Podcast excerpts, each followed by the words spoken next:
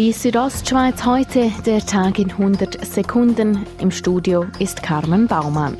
Die Bündner Skischulen blicken auf eine erfolgreiche Wintersaison zurück, sagt Noldi Heitz, Präsident des Schneesportverbands Graubünden. Es hat äh, durch die guten Wetter- und Schneebedingungen dazu geführt, dass auch Skigebiete im Unterbereich äh, gute Bedingungen hatten. Und auch die größeren Skischulen würden über dem Schnitt der letzten fünf Jahre liegen, sagt Noldi Heitz.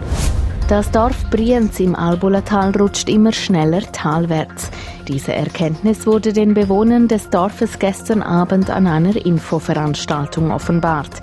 Der Gemeindepräsident der Gemeinde Albula Alvra, Daniel Albertin, sagt, dass sich die Bevölkerung zwar an den Rutsch gewöhnt hat, aber mit der Geschwindigkeit, die es sich jetzt bewegt, ist das auch für die Bewohner von Brienz eine andere Situation. Ja, man darf noch nicht von Angst reden, aber es ist doch ein bisschen ein anderes Gefühl vorhanden. Ein ehemaliger Prediger der Wintertourer an Nur Moschee ist nach Somalia ausgeschafft worden. Das gab das Staatssekretariat für Migration auf Anfrage der Nachrichtenagentur Keystone SDA bekannt. Somalia habe den Mann als somalischen Staatsbürger anerkannt und seiner Rückführung zugestimmt.